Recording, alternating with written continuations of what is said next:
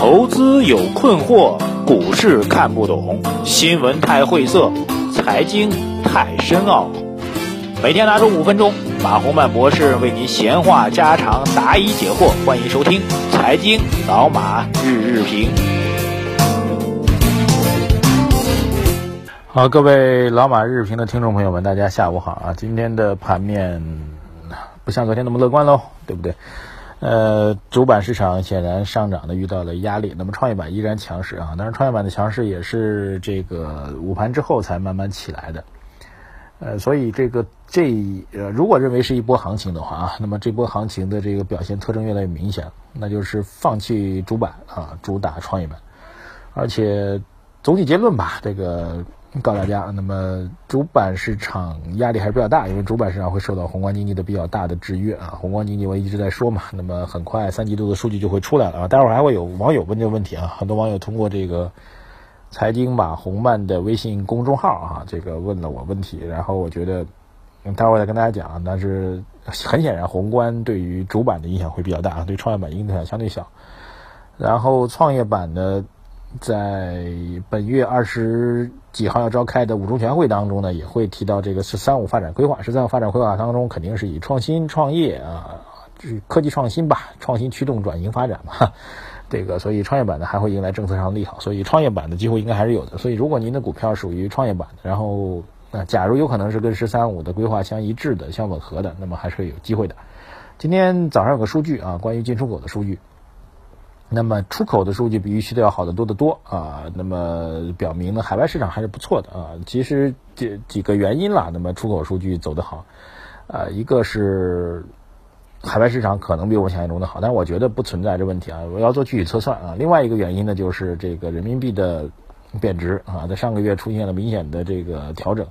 人民币的贬值对于我们出口是有帮助的啊，这会这这会引发贸易战啊，各位一直在讲，就是贬值所带来的贸易顺差啊，海外的这些合作伙伴很有可能会在啊态度上做反弹，所以你这种持续性要打一个问号啊。当然，表现在上个月的数据上是好的啊，这点要告诉大家。呃，另外一个呢就是。进口的数据啊，进口数据比预想的要差啊，跌的还是很厉害的。所以进口数据要差，表明国内的内需还是不足的啊。所以总体上来讲，不是中规中矩的，略偏一点点好吧？啊，让我说十句话的话，实际的话来说，其实出口数据表现不是很好啊。因为毕竟来说，你依靠出口的经济增长，那是要看别人脸色的。最牛逼的经济增长呢，是靠自己本事的。那么从这意义上来讲，进口不行，表明国内的内需没有提振。所以宏观数据没有实质性转好的消息啊。再次强调。到目前为止发布的所有的宏观数据啊，虽然还没有也没有进一步恶化的状况，但是也没有进一步转好的状况啊，所以这是一个很大的问题。好，抓紧时间回答网友提问啊。网友雪芝他说，个人认为今年 GDP 保期应该没问题啊。九月份统计局修正了一四年的 GDP 初步核算低了零点一个百分点，也就是说上半年的 GDP 肯定大于百分之七点一，即便三季度百分之六点七啊，只要。四季度七点一，全年就七点一，OK 了啊！实在不行掺点水分，各年不都是这样搞的吗？啊，这个是您的一个测算啊。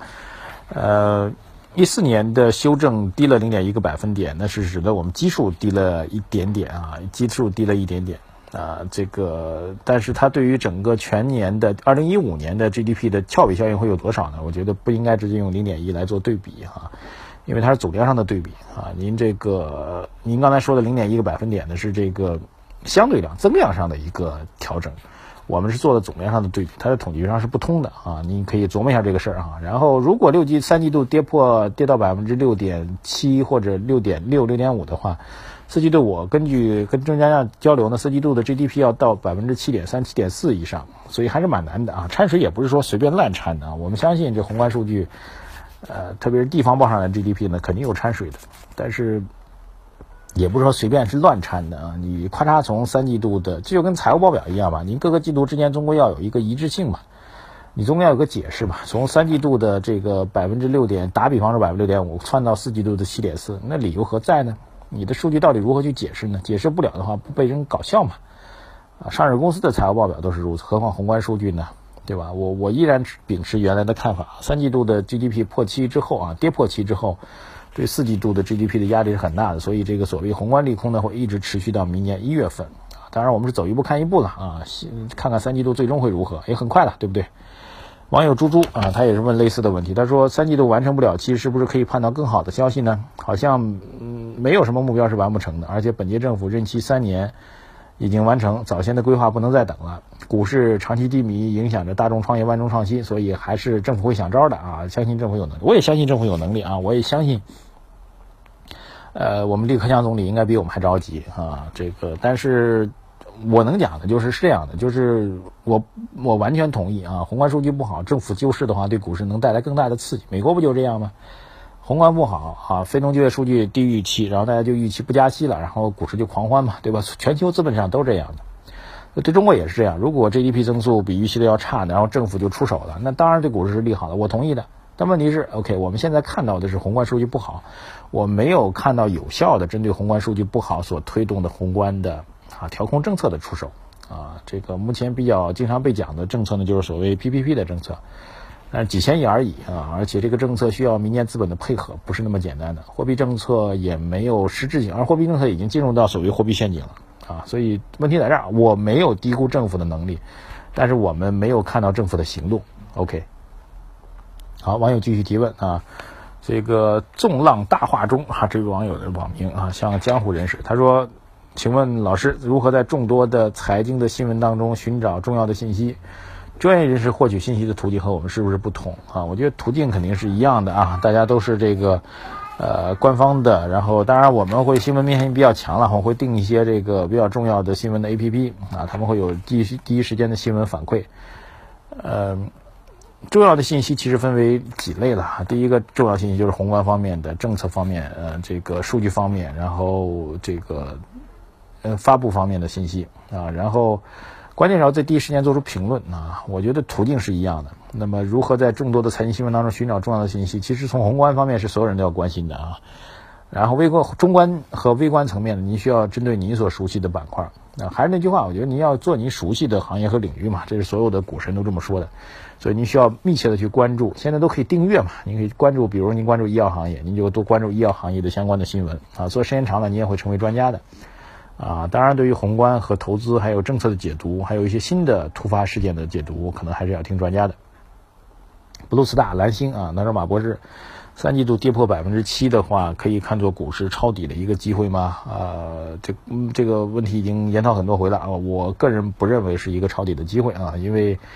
三季度、四季度如果过低的话，实际上意味着四季度的 GDP 的压力很大啊。那么，如果没有有效的方法让四季度的数据搬起来的话，那么就意味着宏观的数据的利空呢将会持续到明年一月份啊，一月份才会公布四季度数据嘛。呃所以我个人不这样认为啊。当然您参考。网友积极他说，住建部出台异地公积金贷款政策啊，我认为这项政策很难落地实施，不知道您这边怎么看？异地公积金贷款政策是。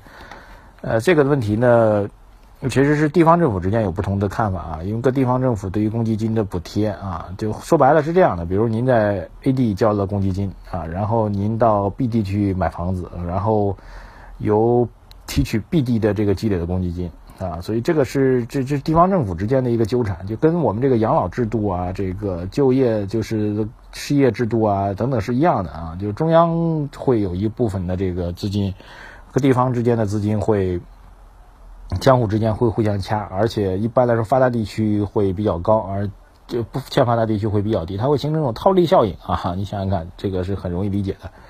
所以我同意你的观点啊，很难真正的落地实施啊。一般来说呢，最好呢就是要解决，因为中国才会有所谓的户籍问题嘛，才会有发达地区和不发达地区的这个社会保障不同的问题。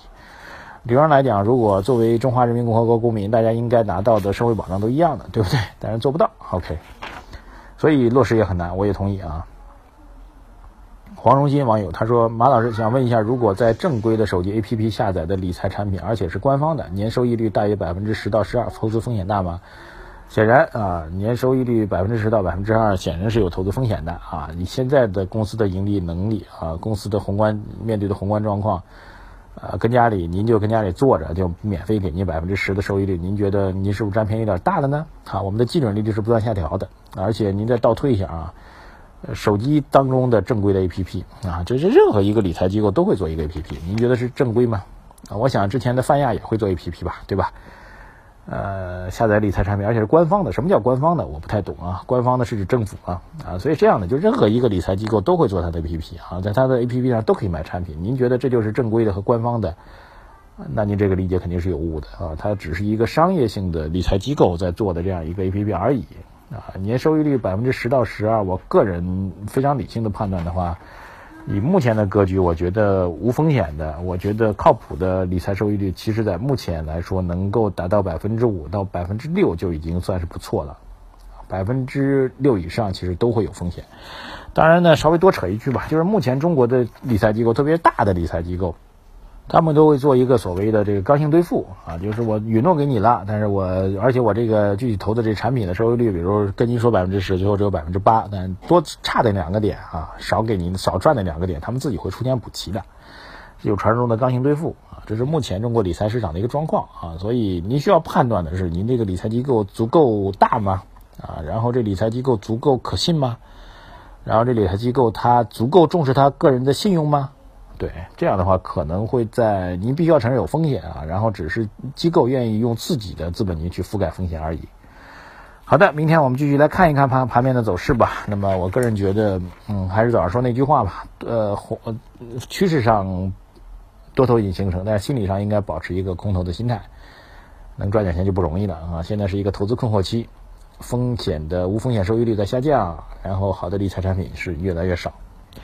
谢谢大家，我们一起来尝试着啊！今天也和几个理财机构做了一些沟通啊，希望能够有更多更好的理财产品推给大家。谢谢，呃，关注财微信公号啊，微信公众号财经马红漫。谢谢大家，再见。